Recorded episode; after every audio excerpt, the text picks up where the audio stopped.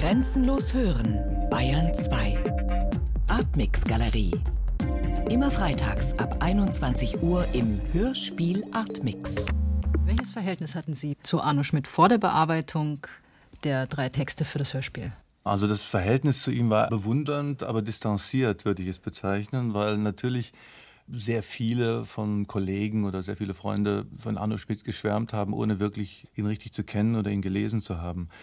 Bei mir war es so ähnlich. Ich habe also verschiedene Sachen angefangen zu lesen, als sehr junger, als sehr junger Schüler schon, habe sie aber sehr schnell wieder weggelegt und bin eigentlich erst so in den letzten Jahren, also 20 Jahre später, auf Arno Schmidt zurückgekommen weil mich diese Periode, also die Periode der 50er Jahre in Deutschland, die Periode der Beschreibung der Nachkriegszeit, mm, auch die Beschreibung der Teilung der beiden deutschen Staaten aus der Schmidtschen Sicht sehr interessiert hat. Er war jemand, der sehr genau hingeschaut hat, der sehr genau beschrieben hat. Und eigentlich sind ja die Protagonisten seiner Geschichten wie er selbst. Die haben einen sehr hohen Bildungsstand, sind aber alle aus diesem kleinbürgerlichen Milieu und alle gleichen im Prinzip Arno Schmidt selbst. Es sind ja jetzt drei verschiedene Texte, die Sie als Hörspiel umgesetzt haben. Wie haben Sie sich diesen drei Texten genähert?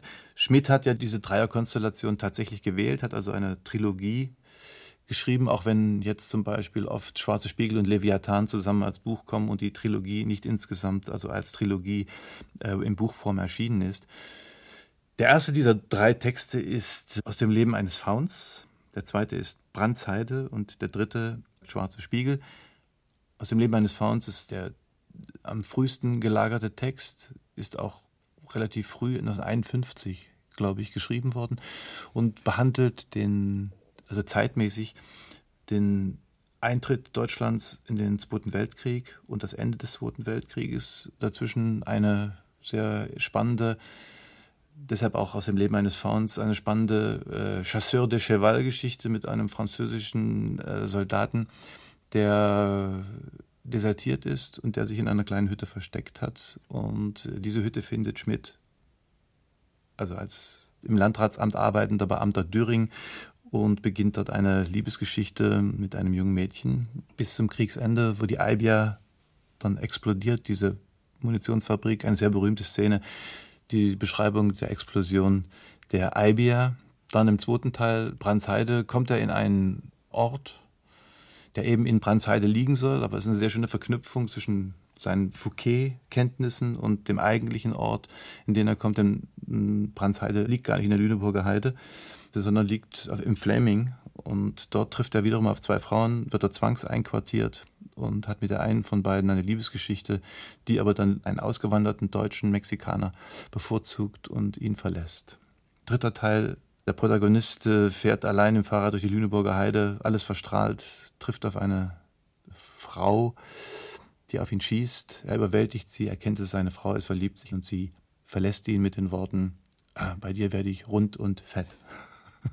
Sie haben ja nicht in jedem Hörspiel die gleichen Elemente verwendet, also Musik- oder Geräuschebenen. Wie sieht da die Ästhetik der Inszenierungen für die drei Hörspiele aus? Wir haben gesagt, wir machen drei Teile. Der Kinder. Erster Teil als Erzählung mit Ulrich Wildgruber als Erzähler. Das heißt, es sind hier keine szenischen oder keine musikalischen Elemente vorhanden, auch keine irgendwelchen Versuche, Geräusche hineinzubringen, sondern Ulrich Wildgruber liest einen Text, äh, den wir miteinander erarbeitet haben.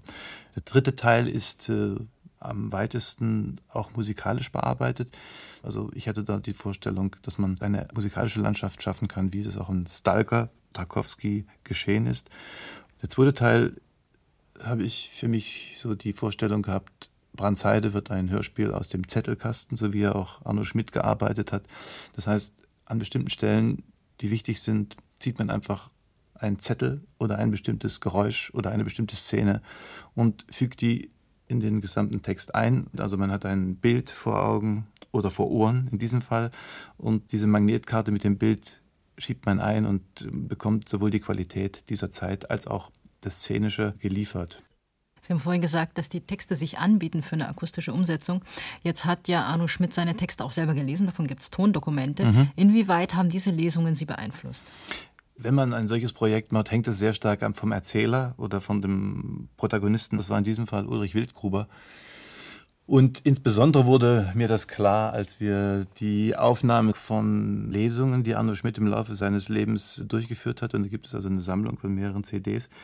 Und da liest er noch im hohen Alter 50 Prozent mehr Zeilen pro Minute als ein trainierter Radiosprecher. Wie kann man das machen? Mit welchem Schauspieler kann man das machen? Und dann lag klar auf der Hand, es müsste äh, also ein Typ sein, der aus, aus dem Norden kommt. Arno Schmidt, wie gesagt, Lüneburger Heide, Zeitlebens, die Mentalität äh, haben. Und dann war natürlich klar, Uli Wildgruber war die richtige Besetzung.